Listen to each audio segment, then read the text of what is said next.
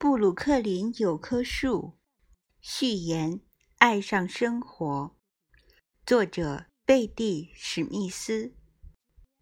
孩提时候，我喜欢倾听，常听大人们说：“啊，过去我也有雄心大志，过去我也有梦想。”还有，几乎所有的人都在说：“要是我从头再来一次。”我想，这些人多多少少都错过了生活的充实。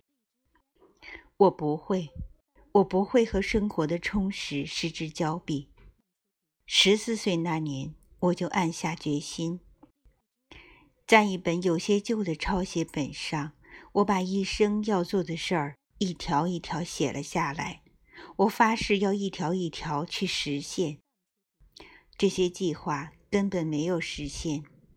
我成人后，大部分时间得去拼命工作养家糊口，生命的充实有不少耗在商业世界的竞争里了。不过我还年轻，还乐观。我告诉自己，这些都是暂时的，总有一日我会照着梦想去做。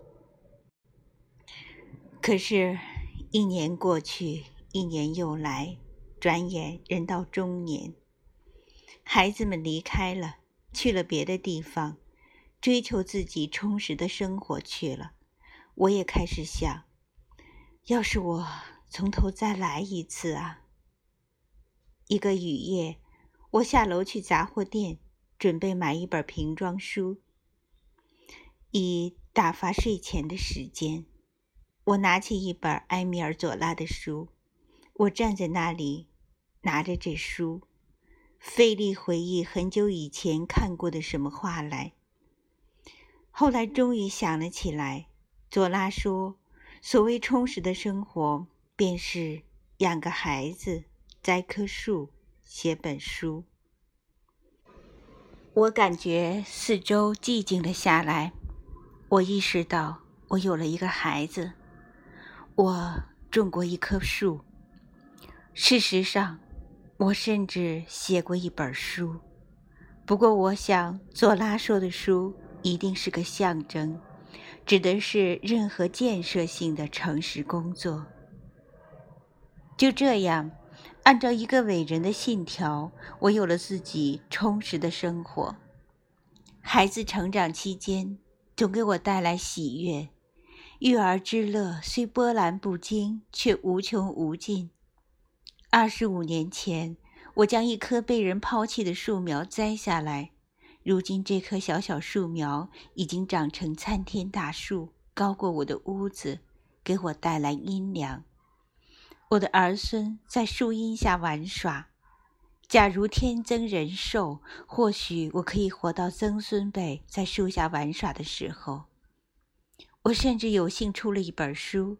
记载我的希望，我的恐惧，我的梦想。所有这些都没有写在当初的抄写本上，因为这些是我自然而然的一部分，是我习以为常的东西。例如，从意识到自己的女人之身时，我就知道自己会生养孩子。人们将租住屋院子里的树砍掉的时候。我流下了同志的眼泪。那时候我就知道，不管生活在什么地方，我都会栽一棵树。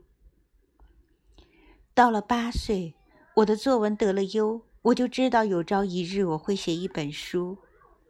我得出了一个结论，一个放之四海而皆准的结论：活着，奋斗着。